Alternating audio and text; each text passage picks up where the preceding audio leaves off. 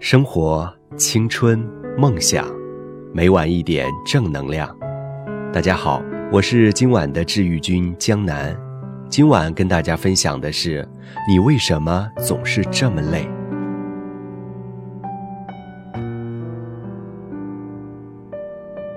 下班时间，我走进地铁，在拥挤的车厢里找到一个角落安顿下来。就在刚刚过去的十个小时里，我忙着应对各种事物，成了一个不停旋转的陀螺。抬头看看地铁里的其他人，大都是表情木讷、神色黯然，每个人的脸都显得萎黄而暗淡。这一天实在太累了，确切地说，是每一天都很累。我曾经很多次对自己说：“这不就是生活的常态吗？生活本来就是充满了各种琐碎繁杂、鸡毛蒜皮。更何况，曾不止一次有人告诉过我，累正说明是在走上坡路啊。可是我的内心分明在告诉我，这样的安慰，并不能够让我更加快乐。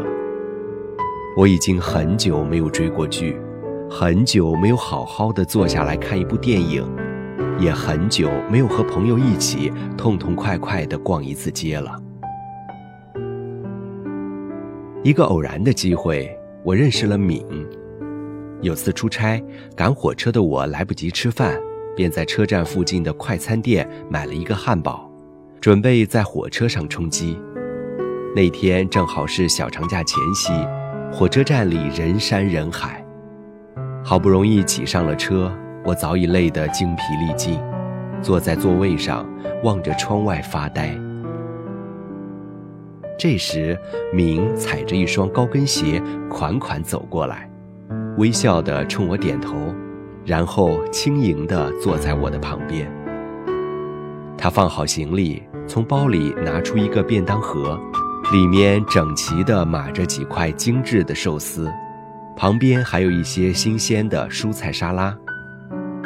他柔声邀请我和他一起吃一点，我微笑的摆摆手，于是我们很自然的交谈了起来。敏在一家银行工作，每天要在窗口前待上一整天，讲解各种理财产品，引导老人办理业务，处理各种顾客纠纷。最忙的时候，甚至顾不上喝一口水。敏下班很晚，晚上八九点钟离开单位，可谓是家常便饭。就算休息日，也经常被叫回办公室加班。而她还是一个两岁孩子的妈妈。更令我惊讶的是，她正利用业余时间准备一个和金融相关的资格证考试，并且在自学英语。计划明年休假时带着全家去国外旅行。看着他便当盒里精致的寿司，我忍不住问：“难道你不觉得累吗？怎么还能保持这样的活力？”他轻浅地笑了笑：“累是一定的，但只要心不累就好。我们的身体和心灵是两个相互交织的世界。”身体的疲惫，很多时候是因为我们的情绪首先变得很差，而情绪乐观的人，身体往往也能够充满活力。我给大家介绍几个亲测有效的方法，希望大家都能够摆脱如影随形的疲惫。首先，重要的事情说三遍：早睡，早睡，早睡。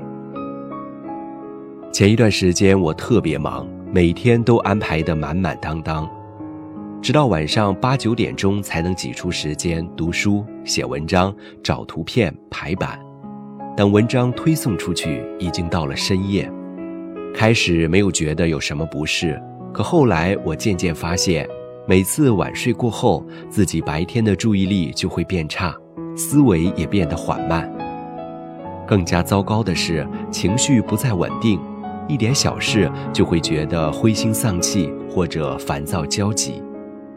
有人说你不是累，是因为你晚上不睡，所以不妨从现在开始就养成早睡的习惯，先提前半个小时上床，不要再玩手机，也不要再想那些让你烦乱的事物。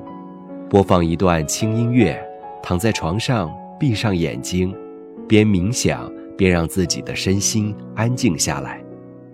第二天早上睁开眼睛，你会觉得全世界都明亮了起来，天又是蓝的了，草又是绿的了，而你又开始活蹦乱跳了。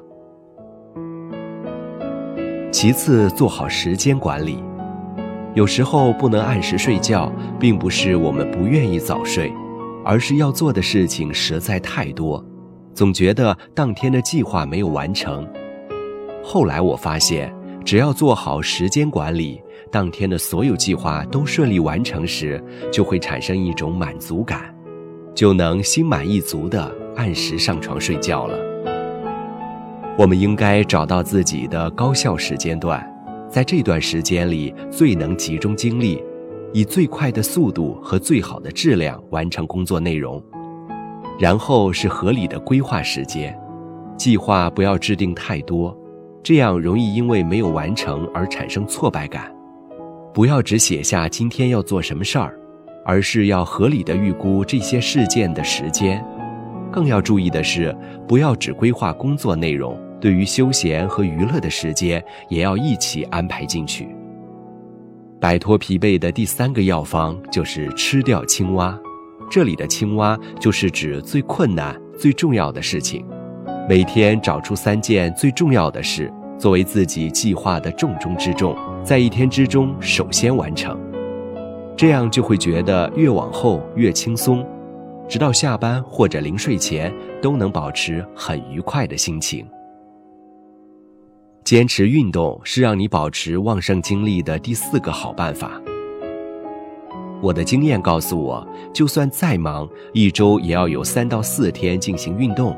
运动会让人分泌多巴胺，让人无比愉快。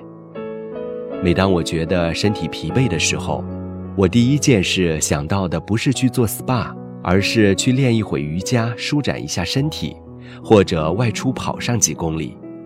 运动可以让我们的体质增强，减少因为生病和过度劳累所耗费的时间和金钱。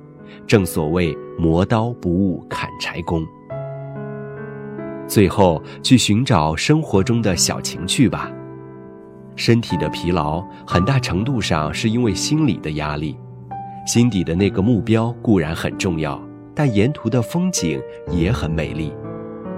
偶尔停下来。欣赏一下秋高气爽，天高云淡，路过甜品店，奖励自己一块美味的糕点，在花盆里埋下一粒种子，每天为它浇水，直到它开出第一朵小花。生活不是缺少美，而是缺少发现美的眼睛。这些看似不经意的小事，却能大大增加生活的幸福感。愿你的生活充满这些细小而琐碎的幸福，让他们时时刻刻提醒你，这个世界是多么的美好而深远；让他们告诉你，在无数个平凡的日子里，你是多么勇敢和坦然。你曾经遇到过那么多深情而美好的人，经历过那么多温暖而快乐的事。我们每一个人都是疲惫生活里的英雄。正如一个朋友说过的，就算生活是一地鸡毛，也要把它们一根一根捡起来，扎成一个漂亮的鸡毛掸子。坚持在这纷乱而忙碌的生活里，已经算不得正能量。真正的正能量，是笑着坚持。